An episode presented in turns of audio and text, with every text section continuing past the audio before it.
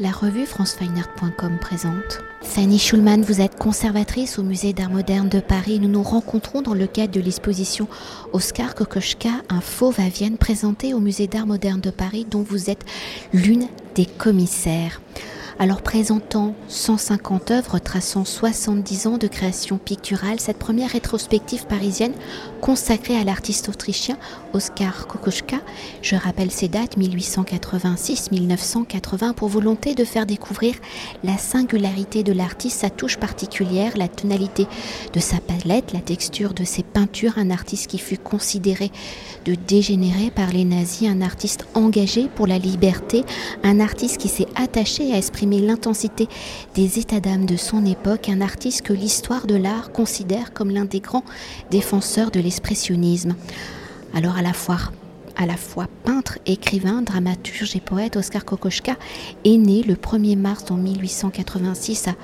Poschlam, en Autriche, dans une famille d'orfèvres d'origine de Prague, où la famille s'installe à Vienne en 1887. C'est donc à Vienne que Kokoschka va se former à la peinture, où de 1905 à 1909, il suit les cours de l'Université des arts appliqués de Vienne, je le dis en français, où il sera l'élève de Gustav Klimt et de Karl Otto Cheska, membre de la session viennoise. Alors si Kokoschka va très rapidement développer et affirmer sa propre écriture picturale, où par sa touche et sa palette, il parvient à mettre en lumière l'intériorité de ses modèles, comment sa formation auprès des artistes de la session viennoise, qui a pour volonté, je le rappelle, de renouveler les arts appliqués, de créer un art total, va-t-il permettre à Kokoschka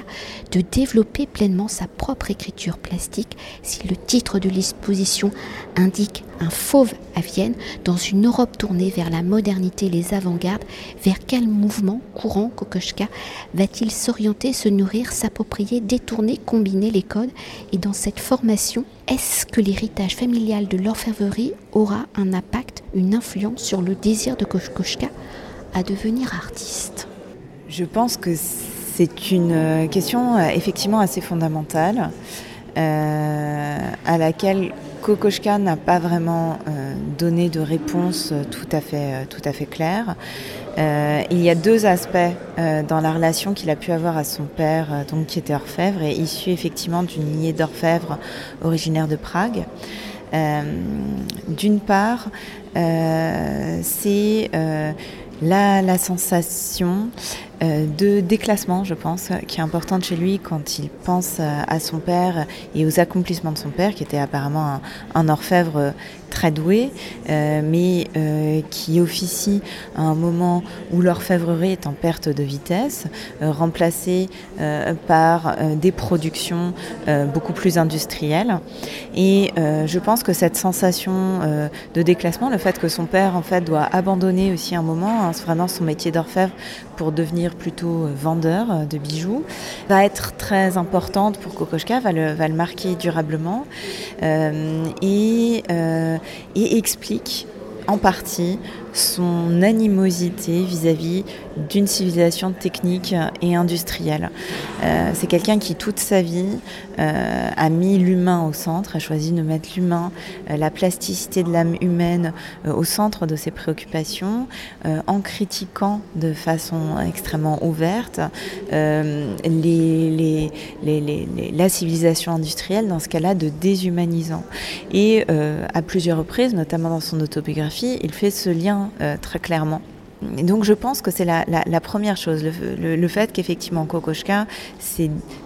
méfié euh, de la technique qui a toujours manifesté son désir d'aller vers l'humain, qui est ce premier lien, qui est quand même assez fort, euh, avec l'orfèvrerie. Ensuite, l'autre aspect qui, je pense, est assez assez important du point de vue plutôt technique, c'est qu'on peut voir euh, vraiment là dans la période viennoise avant tout que Kokoschka euh, a une technique picturale extrêmement fine, très détaillée. Donc effectivement parfois euh, justement pour donner de l'expressivité, il peut donner des grands coups, de pinceaux, etc. Mais il y a tout un jeu avec la matière et notamment dans les premiers portraits, en fait, la matière picturale encore humide euh, est regravée par Kokoschka qui utilise le, dos de son pinceau, la pointe de son pinceau pour venir regraver, remodeler euh, un visage, euh, graver un paysage assez irréel en, arrière-plan et toute, toute cette technique vraiment d'une très grande finesse, d'une très grande inventivité, je pense qu'on peut aussi la placer dans, dans cet héritage à l'orfèvrerie. Et effectivement, en dernier lieu, ce qui va être très important et ce qui va lier vraiment Kokoschka à son père, c'est la, culture de son père et l'intérêt pour la culture visuelle. Et son père euh, lui a offert, quand il était encore très jeune, euh, des livres euh, où l'image tient une place centrale. Kokoschka parle de, son, livre compilant la, guerre de Troie et l'Iliade et l'Odyssée, et aussi ce manuel qui va être très important pour lui, un manuel de Jan Amos Comenius, un pédagogue euh, du XVIIe siècle, euh, qui invente un manuel de pédagogie basé sur l'image. Et ça, ce sont des cadeaux que lui fait son père quand il est euh, très jeune et qui vont vraiment déterminer, être déterminants en tout cas dans le regard qu'il pose sur le monde. Et pour poursuivre hein, avec la touche si particulière de Kokoschka où il parvient à mettre en lumière, hein, je le rappelle, l'intériorité de ces modèles où elle se caractérise par une technique de peinture, ça c'est peut-être plus vers la fin de sa vie, en tourbillon venant créer des surfaces texturées. Pouvez-vous nous décrire ce fameux geste pictural, l'exposition abordant 70 ans de création? Comment Kokoschka fait-il évoluer ce geste pictural et au début de sa carrière, comment son geste va-t-il contribuer pour la critique de définir Kokoschka comme l'enfant terrible de Vienne, une touche qui sera également un élément pour que le régime nazi clash Kokoschka d'artiste dégénéré Effectivement, Kokoschka est quelqu'un euh, qui a une technique qui va évoluer en permanence, qu'il va remettre constamment euh, en jeu.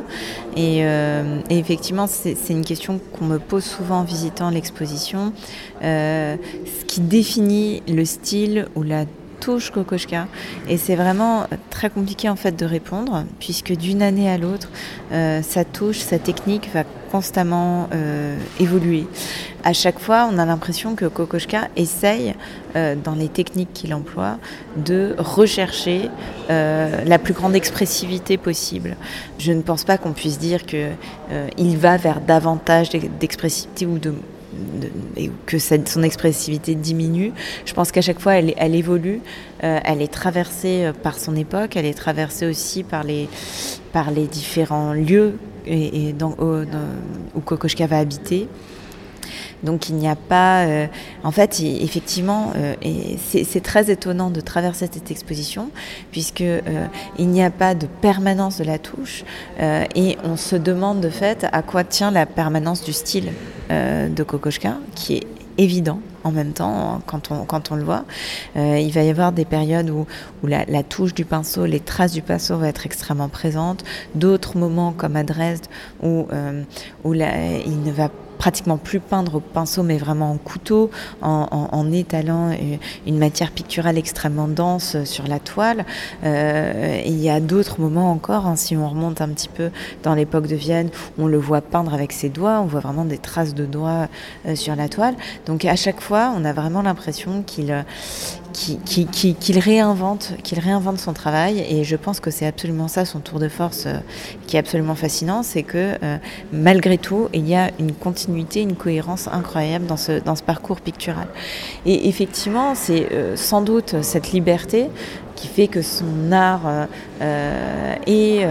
assez insupportable en fait pour la, pour la critique dès les premières années, dès ses premières expositions et jusqu'à l'époque du nazisme.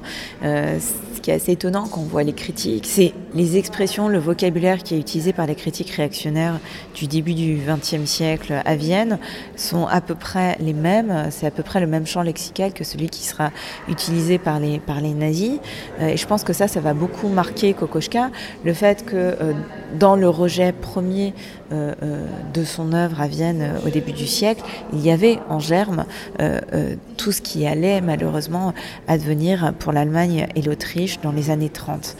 Et et effectivement, je pense que ce qui va choquer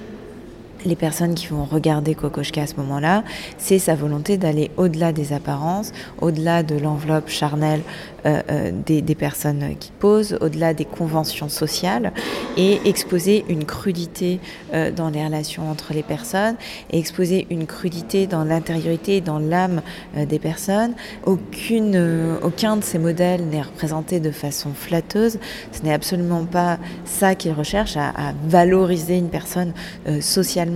mais vraiment à rechercher une vérité intrinsèque. C'est vraiment cette recherche de la vérité qui va au-delà des apparences, qui va le guider et qui va provoquer euh, un très fort rejet puisqu'il va être effectivement un des artistes les plus ciblés par la politique de propagande nazie euh, contre ce qui est qualifié d'art dégénéré. Et justement pour continuer de découvrir la personnalité de Kokoschka, c'est un artiste engagé ou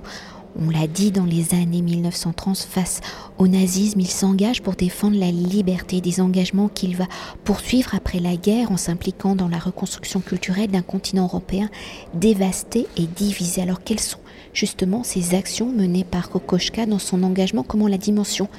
littéraire de son œuvre est-elle l'un de ses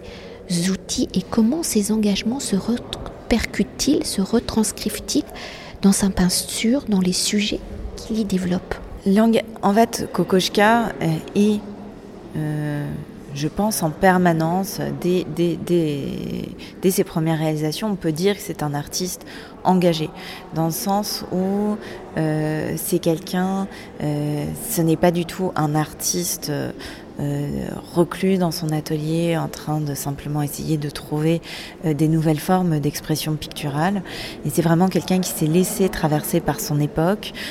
qui a tenté d'en donner une interprétation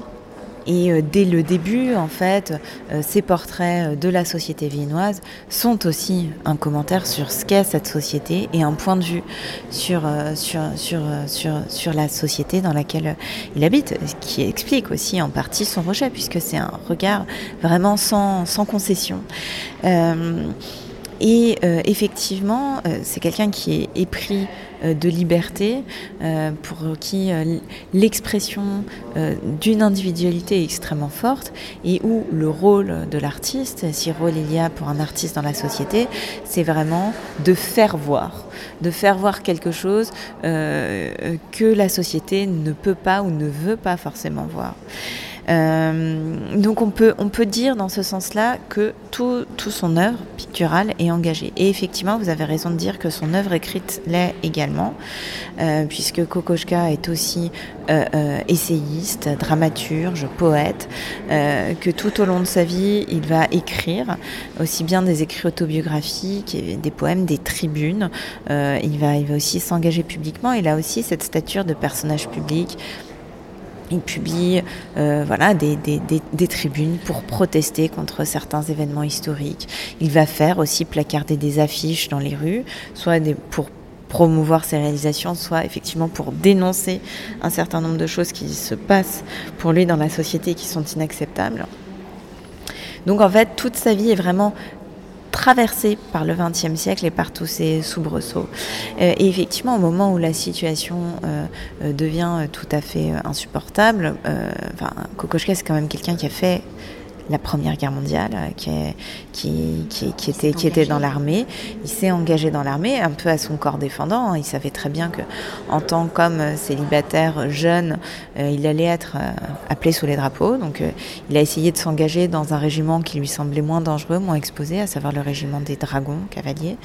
Et malheureusement, il va être très grièvement blessé à deux reprises sur le front russe en 1915 et sur le front italien en 1916. Donc, c'est aussi quelqu'un qui a vécu cet enfer-là, qui en a, qui en a sorti au-delà de ses blessures physiques totalement traumatisées. Euh, et cette traversée de la Première Guerre mondiale va marquer un premier engagement euh, très fort hein, pour la paix, un engagement pacifique qu'il va porter à partir de la, de la fin de la, de la Première Guerre mondiale. effectivement, quand euh,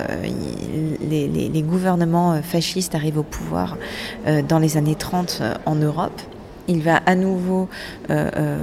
euh, se, manifester, euh, non seulement en publiant des tribunes, en participant à des congrès pour la paix, en intégrant des associations d'artistes antifascistes, en participant à des expositions antifascistes, qui sont des réponses aux expositions d'art dégénéré qui sont organisées par les nazis. et en parallèle, effectivement, au-delà de son, de son engagement, il traverse des moments très difficiles, puisque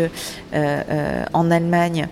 ou dans les années années 20, euh, il est un artiste très populaire, très euh, euh, collectionné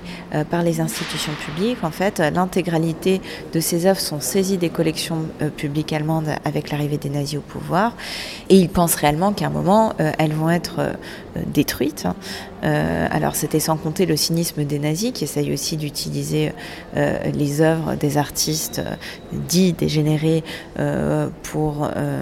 pour avoir des rentrées d'argent. Ils vont notamment organiser des, ventes aux enchères. Euh, et Kokoschka va être acculé aussi à répliquer à, cela. C'est aussi ce qu'on voit très bien dans son autoportrait en artiste dégénéré de 1937. Et une dernière question pour conclure notre entretien et pour mieux appréhender l'ensemble de l'œuvre de Kokoschka qui se compte sur, je le rappelle, sept décennies de création picturale. Comment avez-vous construit, articulé l'exposition Quelles sont les dimensions de son œuvre que vous mettez en lumière On sait que c'est pratiquement là totalité. Oui, l'enjeu, c'était vraiment de faire découvrir ou redécouvrir Kokoschka, c'est-à-dire, euh, euh, pour nous, c'était encore une fois cette traversée du XXe siècle qui nous semblait la plus essentielle à saisir. Et euh, le fait que c'est l'un des seuls artistes, et il y en a très peu effectivement, parce que peu d'artistes de sa génération ont une telle longévité, il y a peut-être Picasso, mais même Picasso meurt avant lui, euh, à pouvoir faire ce, pont entre les avant-gardes, la peinture des avant-gardes et leur invention, et euh, l'époque contemporaine et la peinture contemporaine. Euh, et c'est vraiment ça qui est absolument étonnant quand on considère Kokoschka, c'est cette traversée-là, et c'est la raison pour laquelle on a choisi un parcours chronologique aussi en six sections qui euh, euh, présente différentes étapes de sa vie, qui présente les lieux dans lesquels il a, il a habité. Et vraiment, euh, l'idée principale de l'exposition, c'est d'accompagner cette traversée du XXe siècle et de le faire